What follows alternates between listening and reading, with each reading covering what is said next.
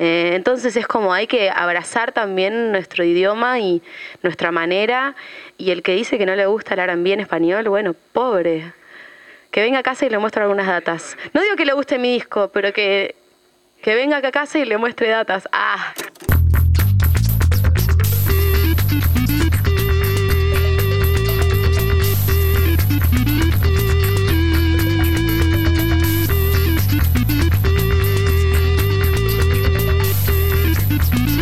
Buenas a todos, ¿qué onda? ¿Qué dicen? ¿Cómo andan? Sean todos bienvenidos a una semana más, una semana menos, el podcast de música nueva de rocktails.tv. Eh, otra edición itinerante de nuestro podcast de música favorito. Mi nombre es Manuel Maschi. El mío es Martín Guazzaroni, otro podcast en el que invadimos el espacio eh, personal y laboral eh, de un artista que Sí. nos interesa consultarle sobre su música. En este caso, Abril Olivera, muchas gracias por recibirnos. Eh, gracias. De nada, gente. Y gracias a Ramón, que, A Ramón. que fue el que nos abrió la puerta, el perro guardián Nos fue a de, la, de recibir. la mansión Olivera. Sí, eh, y estuvo hasta, hasta recién sentadito acá con, con nosotros. Estamos Sí. en tu home studio, digamos, en tu estudio donde... eh, ¿Cómo es la, la dinámica? ¿Cómo es tu habitar en este espacio relacionado con la Em, música? Sí, bueno, duermo arriba, como verán. Em, y acá sí es el estudio, también el living. Cuando vienen mis amigas es como, sí, el hábitat que...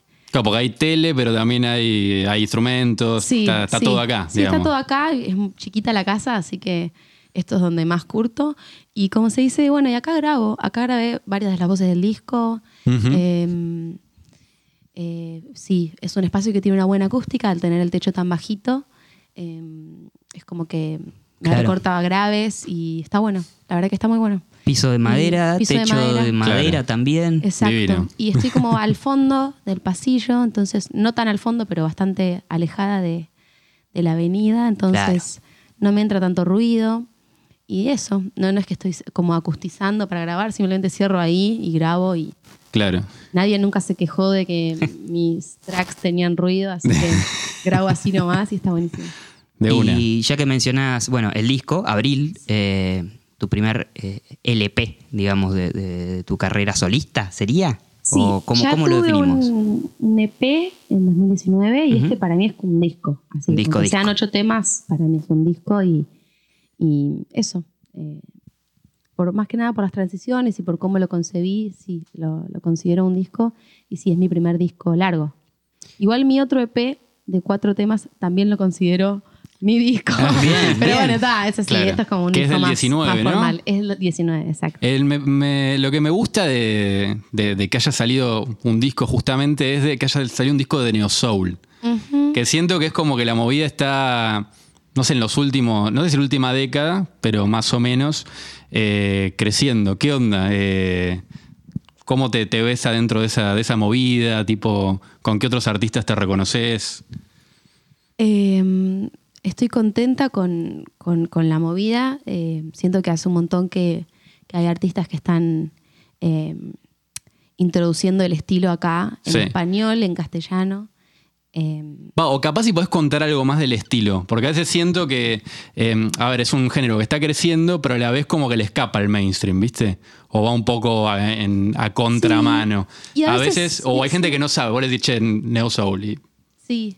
Que... Como que hace un par de años que ya, cuando saqué mi primer EP, sí estaba como con la bandera del RB y Ujú. del neo soul y como de los estilos y de los géneros. Y después con los años como que me fui deconstruyendo en cuanto a, a eso, a, a calificar los estilos. Y bueno, unos grandes referentes son los Kuriaki. Mm.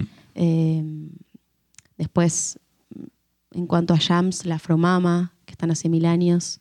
Sí, los Y domingos en Maquena, Los domingos ¿no? en Maquena. Ahí hay como mucho groove. Y eso, como que trato de hablar del groove. No sé si como que. No sé, no sé si es tan, un álbum tan soulero o neo soulero. Quizás es más R&B, Hmm. fusión, con. También hay mucho jazz, como en cuanto al lenguaje, ¿no? O a las melos. Em, entonces, sí, es un poco de todo, me parece. Funk. Eh, me parece que son ritmos urbanos que, para explicar un poco a la gente que no conoce, son estilos que se desprenden del jazz, básicamente. Es eso. Y bueno, con sus distintas formas. Pero sí, este disco es, es como, es como hay como R&B más clásico, R&B más fusionero, cosas más souleras, como decías vos, Mm. más funk, canción. Y el disco eh, tiene un montón de músicos que, que después por ahí podemos hablar de los músicos, por qué cada uno y, y cómo lo fuiste eh, pensando y, y buscando, pero también tiene productores diferentes y tuviste trabajando las canciones con diferentes personas. Hay diferentes eh, temas que remiten, como decías vos, a diferentes géneros. ¿Cómo eh, se hace o cómo lo, lo pensaste para que eso a su vez quede algo homogéneo, o no homogéneo, pero coherente entre sí, ¿no?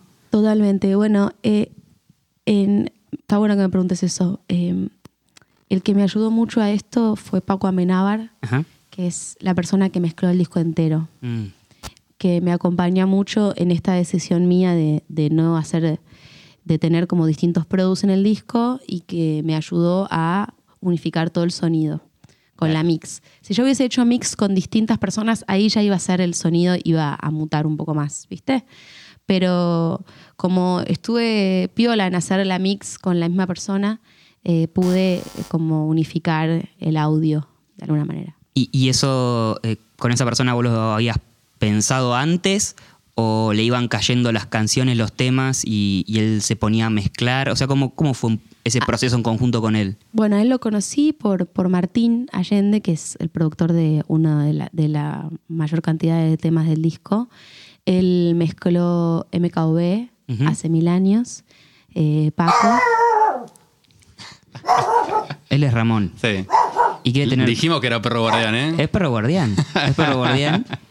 Eh, y él está... O sea, cuando Él él, está quiera- atento a cualquier eh, inferencia que por y del exterior, cualquier amenaza. cual- cuando él quiera intervenir este episodio, está autorizado a hacerlo. Sí. ¿No? Pasa que escucha a los perritos de afuera y es- Claro. tiene una madre, una madre sola viviendo. Entonces, Claro. Le sale el el protector. guardián. Claro, claro, bien. claro. Bueno, hablábamos de Paco y eso, eso fue re importante para mí, poder hacer la mix con una persona. Eh, lo trabajamos mucho a, a que el disco no sea un loco, ¿viste? Que, no, que no tenga distinto audio eh, y eso, empastar y llevar todo como al mismo lugar. Mm. Y para eso se usan referencias, se sientan dos personas en la compu y empiezan a probar niveles y búsquedas. Él hace una propuesta y vos vas diciendo por acá sí, por acá Claro, no. porque cuando arranca el disco también hay, creo yo, una pista. Sí. Que vos decís, tipo, ah, está, Está lupeado, lupeado. claro, una cosa. Y después no está tan lupeado. Como que hay un montón de un laburo. engaño, es un engaño, ¿no? Pero, claro, ¿qué onda? ¿Cómo es ese laburo? O, No, o capaz, bueno, bueno, estaba lupeado y mucha después lo charla, laburaron. mucha charla. Eso que decís es como yo hablaba mucho con Paco, como che, tengo mucha inseguridad con esto, tengo mucha inseguridad con esta otra cosa. ¿Cómo vamos a lograr eh, equiparar todo el audio del disco? Porque antes había salido MKB con mi amiga, que yo lo mezclé con él, que los produje con, con Martín y Augusto. Esos temas suenan muy bien, suenan muy caros, por más que los hicimos con dos mangos, suenan muy caros. Entonces fue como, hay que dejar todo a este level de sonido. Claro. Y entonces le fui manifestando todas mis inseguridades a Paco en cuanto a- al audio de todo y entre los dos los fuimos eh, tratando de equiparar. Está lupeado, así que... Caminando lento, amor, solo quedamos los dos y se está cayendo el sol. ¿Para qué quieres correr? No tienes nada que hacer. La luna nos quiere ver. Y hay temas como muy de, de estar con la compu produciendo y otros, eh, no sé, como el, el tan especial que me aburrió que es jazz. Sí. Exacto. Es balada. Eso, eso. Y, y- pero que va completamente, va por otro, por Sí. otra wave del, del disco, va, o del- de la música, me parece. sí. Y, y a su vez el orden de, de los temas, porque por ahí, no sé, como que, que uno, uno va ahí, otro, pum, te, te baja y otro, o sea, como que también hay algo, y, y en las letras como, eh, como esto del amor y el desamor, y una canción sí, la otra canción no, y otro, y otro momento, ¿eso también ya lo tenías medio premeditado antes o lo fuiste encontrando, fuiste encajando Eh, fui encontrándole el sentido. con la narración, Eh, digamos? Sí, fui encontrándole el sentido y la historia y como lo que va narrando la eh, eso, la historia y lo que va pasando y cómo se van desenvolviendo las cosas. Eh, eso lo fui buscando. Eh, como que tenía las canciones, mismo hubo temas del disco, hubo temas, tengo mil temas que no entraron en el disco que están Ajá. buenísimos, ¿entendés? Pero no los puse a conciencia para que, porque vi esa historia y dije, esto es así, pum, pum, pum, pum, como Claro. vi el desarrollo de ese disco así y hay canciones que no entraron que me encantan o inclusive me gustan más de las que entraron, pero esa era la narrativa que me parecía que, que podía funcionar. Bueno, pero igual, más allá de la narrativa, hay como varios tópicos, ¿no? Tipo romántico fumón, Sí, por ejemplo. Sí. ¿Qué, Sí. qué onda esa Yo exploración? creo que es hasta un nuevo género eso. Sí, sí, sí. Tipo- O sea, la sensualidad de estar armando un porro. No, sí, sí, Sí. ese tema es... Eso. bueno, o, eh, Humo de tu amor, creo que está Sí. también, que Sí. lateralmente lo podemos llevar hasta ahí, pero ¿qué Sí. onda? ¿De dónde salió eso? Tipo, Eh, ¿te pintó o, o escuchaste en otros lados ese...? Mira, cuando hicimos ese tema cada vez, eh, vino Ana acá, justo hace poco fui a su show y ella hizo una intro que también me gustó de cómo fue que lo hicimos, pero mm, eh, a mí en, en un momento me gustaba un marihuanero, ¿viste? y cómo se dice? y ta, cada vez que se los rolaba a mí me mataba de amor. Y cuando me pasaba el fa, me- yo me ponía re nerviosa. Entonces hablamos eso con Ana como así jodiendo y dijimos, hagamos un tema de esto. Y como que ese fue como el disparador inicial. Claro. Después se sumó Magamo que aportó toda una poesía que nos recontra sirvió porque es un genio de, de- de la canción y se terminó de armar. Pero es básicamente eso que dijeron. No hay, no hay mucha concepto abstracto Bueno, detrás. hemos creado una nueva variante del neo soul y es argentina. Sí. Pero bienvenido sea igual, ¿no? Sí, me En- encanta, enhorabuena que, que- que haya ese tipo de, de lenguaje también acá en español, en criollo. Sí, y, y que bueno, que no escapa de lo romántico, de esa esencia romántica, No. sino que le va, le va agregando cosas de nuestra cotidianidad, digamos, la realidad Claro. también en los años en los que vivimos, Sí. eh, eh, un montón de cosas. Y hablabas de, eh, bueno, el, este tipo de, de músicas en español. eh, no quiero preguntar cómo se compone, pero eh, es difícil desde las palabras no, que, no, que fluya, ¿no? Como que haya palabras que te, que te ayuden a, a fluir. Eh, ¿Vos tenés algún tipo de, de búsquedas de ese lado, digamos, de... eh, Claro, porque no, sé, ahí no me- tener tantas P's, no tener Eh, tantas R's, no Me tener... ha pasado de hablar con gente que por ahí escucha el género en inglés, o no sé, escucha a D'Angelo, poner. Sí. Y como que no les gusta el género en español, por ejemplo. Y creo que eso también pasó con el rock en algún momento. Sí. Habrá pasado con el funk o con el blues, Con el hip hop. con el hip hop. Y. Pobre de ellos. Sí. Porque viene saliendo re bien. Digo, Es y- verdad que cuesta, es verdad que cuesta, pero como cuesta todo lo, lo nuevo, lo distinto en cuanto a, a lenguaje, obviamente. A mí me cuesta, hay palabras que digo, esta palabra queda fea, como que trato de, que quizás otra persona lo escucha y no, no le parece feo. Me cuido de, de- de que las palabras me queden bien al cantar. Fue también una búsqueda. No, no es que de toque lo tenía Hmm. resuelto y cuesta escucharse haciendo ese estilo en español, pero es hermoso, es bellísimo. A mí me encanta. Hmm. Como que al principio decía, bueno, es que es re difícil. Y después dije, no, no, sí me encanta. Claro. Y aparte escuchás Luis Miguel y no hay mucha diferencia. Claro. Sí, fluye. Eh, entonces sí. es como hay que abrazar también nuestro idioma y nuestra manera. Y el que dice que no le gusta el R&B en español, bueno, pobre. Sí, sí. que venga a casa y le muestre algunas Sí, de datas. hecho, en- no digo que le guste mi disco, pero Claro. que, Que- que venga acá a casa y le muestre datas. Ah, ¿Qué, qué, qué datas hay de, que vos tenés así como... no, bueno, hay ¿Cómo un, montón, recomendarías? hay un montón de data que está buenísima en español. Eso que hablábamos antes, que los Kuriaki al comienzo. Estoy gastando un tema de, del disco de Kuriaki versus que se llama Discovery Buddha, que creo que lo escribió Emanuel. Es un temazo, o sea, y digo, hay un montón, montón de, de data. Ahora no, no tengo miles de colegas que podría mencionar y tal, pero, Sí, bueno, Anne Spill. pero no, bueno, miles, pero, pero eso es como Sí, siento que también a veces el género se fue colando en, otros. No sé, Sí. vos escuchás a Imán de Miranda, que, que es un, es un, es, es me- medio arambío soul. O mismo hasta pienso y en, en Fito, que, que en MKOB lo traes al género, pero él en, en algunos temas de él ya coquetea con algo medio gruero. Tipo, escuchás dos en la ciudad y es re gruero eh, el tema. Y, mm, y- y como, como que es algo que estaba en nuestra música, pero no, no estaba Sí, estaba en nuestra música explotado, digamos. bajo el título de rock. Claro. Era todo que rock. decís, Claro. bueno, todo es rock. No, eso es un, eso que mencionaste recién, Dos en la ciudad, es un groove total, es un. R&B. Claro. Bueno, mismo con, también ese tema de- del disco Naturaleza Sangre que se llama El centro de tu corazón, que también canta Luis Alberto. Eso también es un R&B, supuestamente, si lo miras Sí. con, con los ojos de los géneros. Por eso también hay que, siento que en algún punto Sí. está bueno como empezar a descontracturar esa cuestión de los géneros, pero a su vez a veces sirve como entender de qué van Sí. cada, lo- cada estilo y cada lenguaje, ¿no? sí, Pero- Spinetta ya al final de su carrera la, la regrubeaba. No, también. no, no. Era sí, como que sí, estaba full, muy. Full, full. Y muy en inclusive ya hace ese disco un mañana es re yacero. Sí, sí, recontra. Así que sí. Eh, me quedé para antes de que se pierda eh, el tema que estábamos hablando antes, que con Anne Spilly y Magamo. eh, te quería preguntar por el coro el final. Ay, sí, ¿Qué qué onda eso. Eso lo hacemos siempre nosotros jodiendo. Porque es medio fantasmal. Tipo, No, sé, sea, medio. Bueno, ellos dos son, ellos son tremendos cantantes. Sí. Tremendos cantantes. Y siempre hacemos eso jodiendo en realidad. Como que ya veníamos jodiendo con. eh, nada, es jodiendo. Porque como Tipo, tenemos improvisando. O sea, Ana y yo tenemos formación lírica. Claro. de- somos, podemos ser cantantes líricas trash, ¿no? Bueno. ¿Qué más está decir? O sea, no, no sé si podemos sostener una obra mucho rato, pero digo, tenemos esa formación y magamos una, una cantante negra en cuerpo de varón.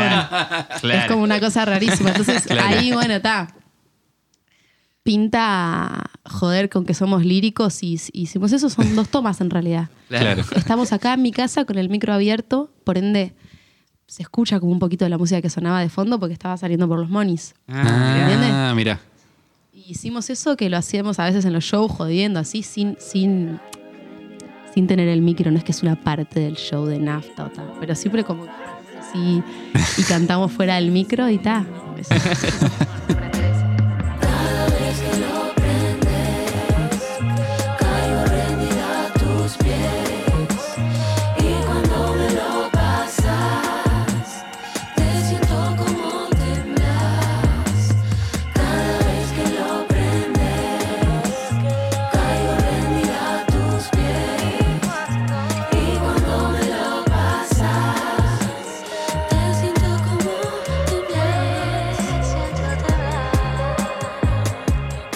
Volviendo a lo que en un momento dije que iba a retomar y nunca lo hice, los músicos del disco.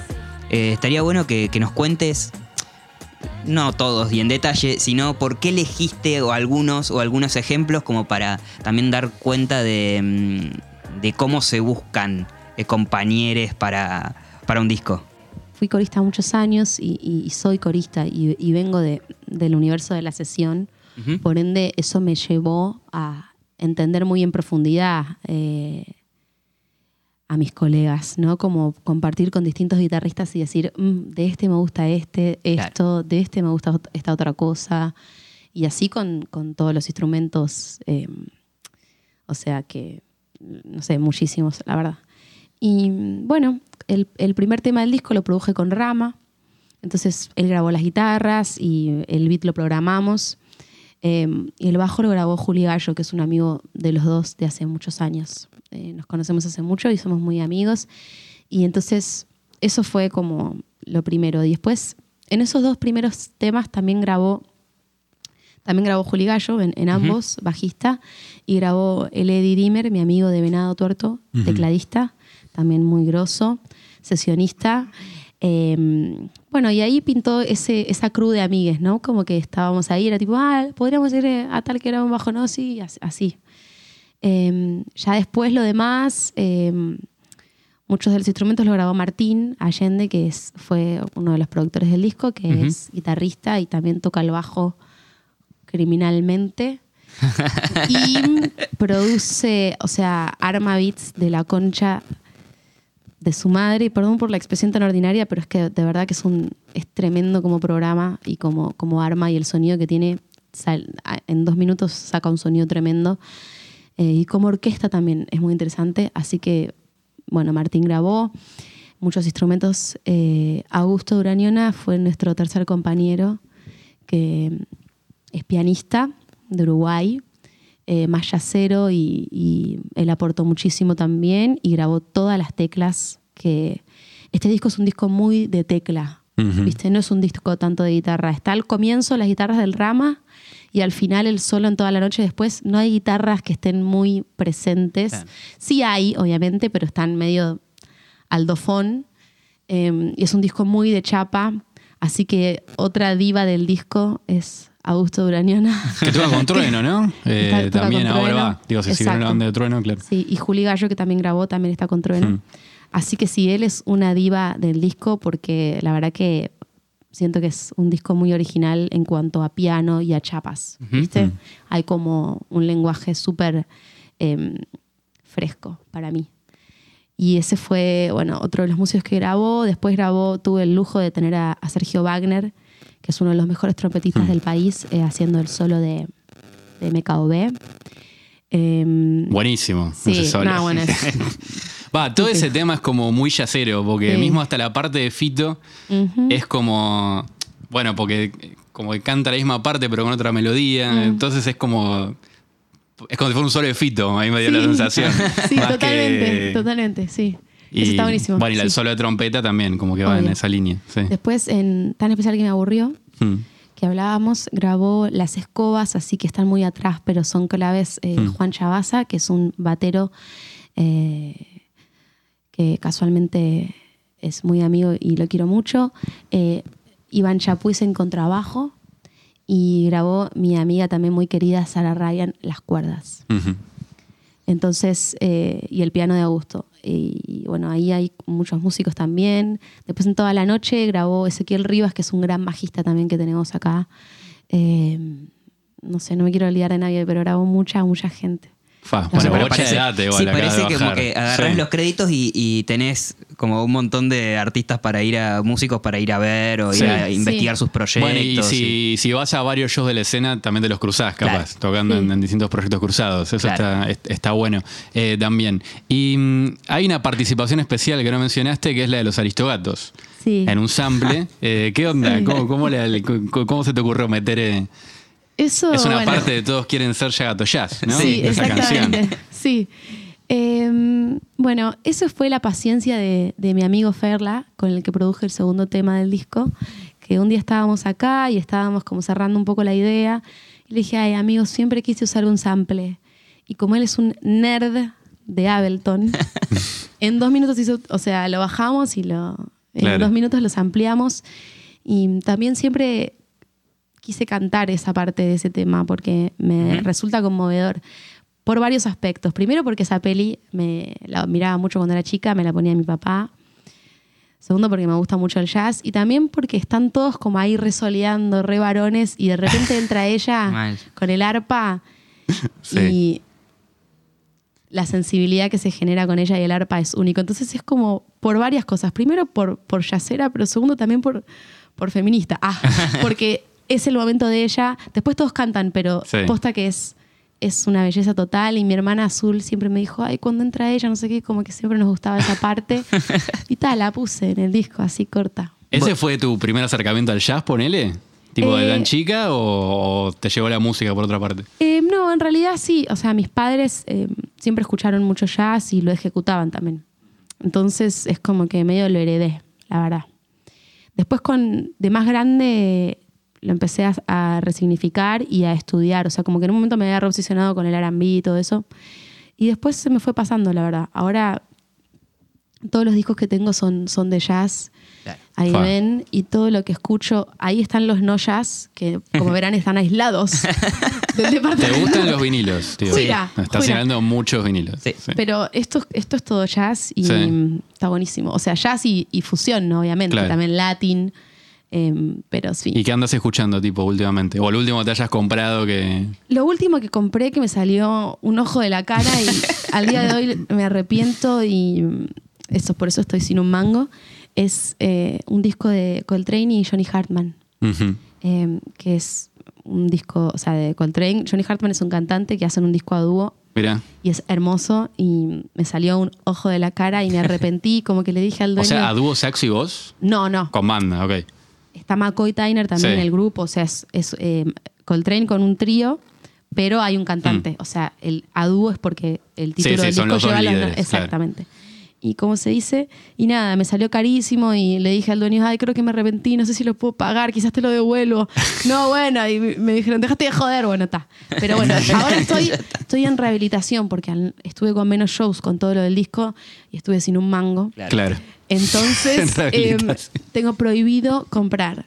La otra vez mis amigos se fueron a comprar y dije, no voy, no voy No. porque me pone Sí. mal, no, no puedo. no ¿Y te puedo. gusta escuchar en ese formato? Tipo, o sea, te ese sentás a escuchar en esa. Si, si no estuviésemos haciendo la nota ahora y estuviésemos Sí. hangueando, yo más que nada pondría discos en vez de escuchar Ajá. de Spotify o Ah, de claro. YouTube. Cuando me junto con mis amigas o invito gente acá, siempre escuchamos eh, discos así. Claro, más para escuchar jazz te cambia bastante. Sí, la- la ecuación. sí, sí. Y también es como mi manera de obligarme a escuchar discos, porque si no Mm. después la ansiedad es como en Spotify y de toque saco un disco. Claro. Ahora estoy muy narcisa y escucho mi disco todo el día. Pero ese ¿Ah, sí? ¿Lo escuchás? ¿Sabes que ¿Lo escucho? No me imaginé, pero lo escucho. Qué bueno igual, ¿eh? Sí. es una buena señal, pues después de haberlo escuchado tanto y en tantas Sí. etapas y tanto tiempo. Sí. Y, Va, en No. un punto no, no te. Va, o no sé si te criticás o decís, fa, o sea. También, bueno, hubiera depende, hecho esto, hubiera no, hecho depende del día. Hay veces que digo, dedícate a otra cosa. hija de puta". Mentira. Y hay veces que digo, pa, ¿cómo, cómo logré este sonido? Qué, qué buen tema, qué buen audio. Claro. ¿Cómo Claro. me animé también? ¿No? Es como, por eso, em, eh, es depende con cómo el mood que tenga, ¿no? Pero hay a veces que no, no me soporto y ni, ni me escucho, pero la verdad que lo escucho bastante. Es un disco que me gusta. y decís, ¿cómo me animé? Eh, no sé, por ahí uno viéndolo de afuera parece algo más natural o normal. Como, eh, no sé, cómo Abril no va a sacar su disco si canta de esta manera, si ya conocemos sus otras canciones, si sabemos que en los proyectos que participa nos gustan. ¿Qué, qué es ese animarse? Eh, ¿Es el que sea tu nombre solo, digamos? o- Sí, sí, que sea mi nombre, mis letras, mi lenguaje, mi intimidad, Claro. eh, mi vulnerabilidad. Es, es muy difícil. Es muy difícil, sobre todo con toda la oferta que hay en cuanto a música, como hacer algo así ahora, em, sabiendo que no, no te vas a llenar de plata, es como igual hacerlo por amor a, a la música de verdad y, y a lo que uno considera arte. Entonces, sí, eso. Y también que, que ventilo muchísimas cosas de mi vida. Bueno, pero puedes decir que fic- que es ficción. Siempre, Claro, pero es que es todo sí. ficción. Claro, Sí. total. no pasa nada. En especial lo del marihuanero. Esa parte. no- Bueno, el disco Sí. también viene acompañado de una peli o de un acompañamiento eh, visual que está en YouTube. No sé si está en algún otro lugar más, pero está en YouTube para YouTube, ver. sí. Eh, que a mí al menos me ayudó mucho el tema de que estén las letras subtituladas, como que te ayuda la imagen a, a- a entender o acercarse a, digamos, a esa narración de- del disco. ¿Con quién la trabajaste? Y no sé, me- también me interesa si te gusta ese, ese flash audiovisual, de, Sí. de pensar en imágenes. eh, Bueno, en ese sentido soy una privilegiada porque mm, tengo muchos amigos eh, cineastas Claro. o artistas visuales, que es un rubro que yo no, o sea, a mí me gusta mucho consumir cine, pero como que realmente yo me entregué en todo lo que es la música y después con todo lo visual y audiovisual eh, estuvo mi socio Eugenio Chiabaza ajá. em, que él me ayudó en básicamente todo, con la tapa. em, y después muchos consultores, amigos consultores a los que le consultamos, otra persona muy importante em, en mi vida de este full álbum fue Luz Olivera, que es mi tía, que es escenógrafa y que tiene un, est- un- un ojo visual muy, muy, muy fino. Y ella también me ayudó muchísimo eh, en todo lo que es el arte de la cuestión. También otra hermana de mi vida, diseñadora gráfica, eh, Evelyn Sileone. Ella me hizo el diseño de todas las de todo mi, mi arte físico de, de tapa. Ajá. Y mm, ella también se puso la 10, pero en realidad la full álbum, el full álbum de eso que me preguntás, fue, eh, lo hizo todo Eugenio, Claro. sin, con cero pesos. O sea, con tres camaritas VHS, Sí. el man hizo eso. Claro. Y mientras lo íbamos haciendo, yo decía, "Mm, bueno, si vos crees que va a estar, viste, como, como he estado en videoclips con presupuesto y con cosas que decís, ah, Claro. esto, claro. Y decís, vos decís, como que, vos decís que con esto va a quedar bien y de repente decir, ah, sos un genio. Claro. Y la verdad que la rompió y lo hicimos medio a contrarreloj porque en la etapa en la que yo estaba mezclando y termina, cerrando los masters, íbamos haciendo eso, yo ya no tenía mucha energía, estaba medio cansada, venía de hacer shows. Y él me decía, no, pero confía que esto va a estar buenísimo. Y dicho y hecho, está buenísimo. Es un genio. Y es verdad que aporta muchísimo al disco. Me gustó que hay mucha intimidad en ese registro, ¿no? Sí. Digo, estás eh, con Aku jangueando en una casa. Sí. Ponele. O bueno, mismo en el, con, con Ani, con Magamo, que también están como ranchando en el patio. O sea, me, me- me gustó ver, verlo de esa manera. Sí, Eh, y encima, si conoces como las internas, esa es la casa de mi papá, donde filmamos todo eso, que es como un PH como este, pero un poco más grande, y con, pero como los objetos parecidos. Y eso, fu- fuimos ahí varios días, filmamos eso. Después en lo de la bici, fuimos ahí por la, por la calle de, de lo de Eugenio. O sea, es todo de verdad muy al natural total, Sí. ¿viste? Eh, y tal, se dio así y está buenísimo. Y la verdad es que me doy cuenta que me gusta más eso que. O sea, para hacer un video con producción y todo eso necesitas Mucha plata. mucha guita que encima no sé si me quedaría bien a mí, la verdad. Claro. También en algún punto está- estuvo muy bien eso, porque hacerlo sin plata, por más que no la tenía para, para filmar, igual de todas maneras me, me gustó que sea algo bien. Aparte, mi- este disco lleva mi nombre, entonces es como algo muy eh, de verdad como genuino de, de mi persona. Entonces me gustó que sea como hippie el video, Claro. por más que, por más que tiene un arte tremendo, porque no te sale hacer algo lindo en una casa normal con una cámara normal. O sea, lo que hizo el man es tremendo. Pero es todo dentro de un contexto muy, muy puro de, de mi esencia. Claro, sí, también so- sonaría medio raro eh, quienes te escuchan que Sí. de repente aparezcas con un videoclip, eh, con una cosa así súper. Sí, también, o acartona un poco al género, Sí. capaz, ¿no? Eh, va, o al menos siento que a veces me, me aleja eh, cuando hacen ese tipo de producciones en, en este género, Sí. eh, esas cosas. Y a mí me interesa porque esta eh, cuestión de tipo full álbum, full movie, fue, es algo que no obvia- han hecho otros artistas, pero creo que Nafta medio que instaló o fue el primer eh, caso que yo recuerdo que mucha gente me, me dijera, che, ¿viste? El disco en Claro, YouTube, más que ¿viste? Como algo como. Sí, total. Pero lo, pero lo viste en YouTube, sí, lo escuché. No, no, pero lo viste. Y era como. Eh, que viene un poco de ese, de ese flash de haber, de, de- de empe- de decir, bueno, pensamos esta obra y siempre pensarla un poco más. O sea, como- Claro, a mí lo que me pasó con, con mi primer EP es que mm, tuve mucha diferencia de, de escuchas entre un tema Mm. y los demás, ¿viste? Claro. Entonces estaba muy enfocada con, con que quería que, todo el- que las personas escuchen el disco. Claro. Por eso también sa- saqué los simples en 2021 y después ahora, cuando sacaba el disco, las personas me decían, che, ¿no vas a sacar un adelanto más? Y era como, podría, pero no, quiero que la gente escuche el disco y me la jugué en algún punto porque Claro. saqué el disco entero y dije, bueno, que sea lo que tenga que hacer. No es que fui cortando más simples y después saqué un tema y dije, salió el disco, ¿entendés a lo que voy? Y entonces esa fue mi búsqueda y lo que veía viendo alrededor era, era que todas las personas que les escuchan el álbum entero sacan el álbum completo. Claro. Entonces, eh, y como no, como no iba a tener plata para hacer un videoclip caro, fue como, bueno, hagamos entonces muchos videitos VHS que estén de corrido y ta, así fue que, que se dio. Bien, está. Bueno, también eh, está bueno saberlo, pues son estrategias que por ahí Está eh, bueno, los sí. músicos es como están. Sí. Siempre se, se busca, es como cómo hacer para que eh, escuchen el disco en el orden que lo, que lo propongo, porque por ahí hay algo, hay algo bueno, lo que sea. Así que. Sí. Che, y bueno, van a presentar el disco en vivo en Niceto, ¿no? Sí. Eh, en julio. ¿Qué onda? Sí. ¿Cómo viene eso? Y estoy maníaca em, queriendo que, que sí, eh, básicamente que venga gente.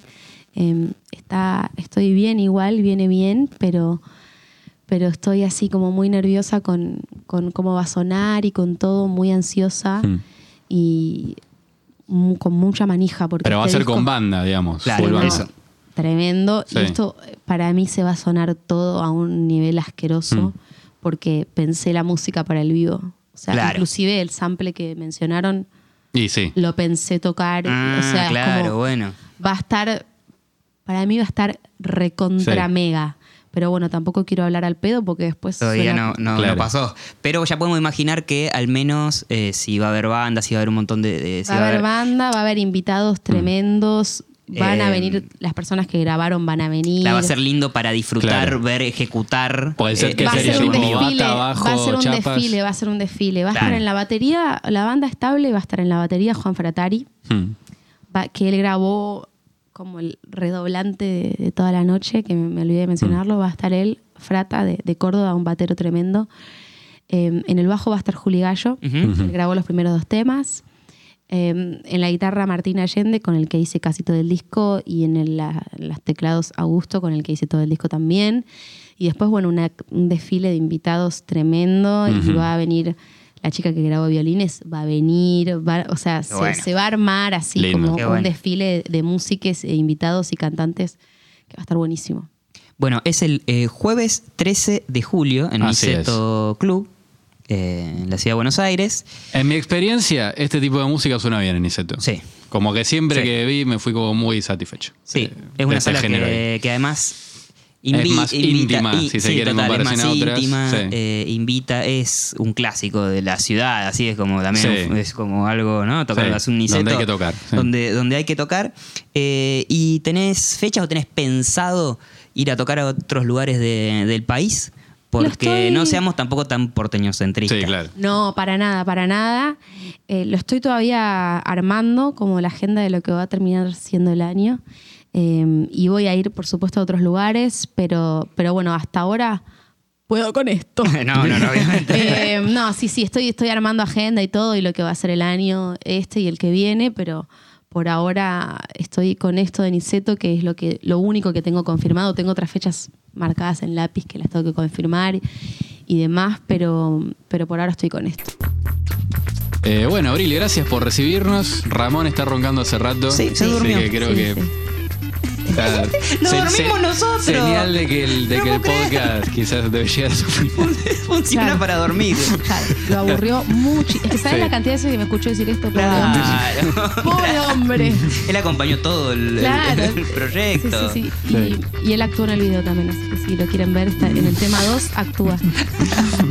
Divino, Ramón. Bueno, Bueno. eh, muchas gracias. En arroba Abril Olivera pueden encontrar toda la data, el, el link sobre todo para Sí. comprar eh, las entradas y demás. A nosotros nos encuentran en arroba rocktails Sí. en Twitter, en arroba rocktail.tv en Instagram. Y vayan a escuchar a Abril. Y vayan a escuchar, Vayan a escuchar y ver Abril. Sí. No solo en video, sino en YouTube también, que está buenísimo. Eh, toda esa movida. Bueno, gracias, Abril. Nos vemos en Niceto entonces. Dale, chicos, nos vemos en Niceto, Enseguida. están reinvitados. Chau, chau. Gracias, Chau. eh.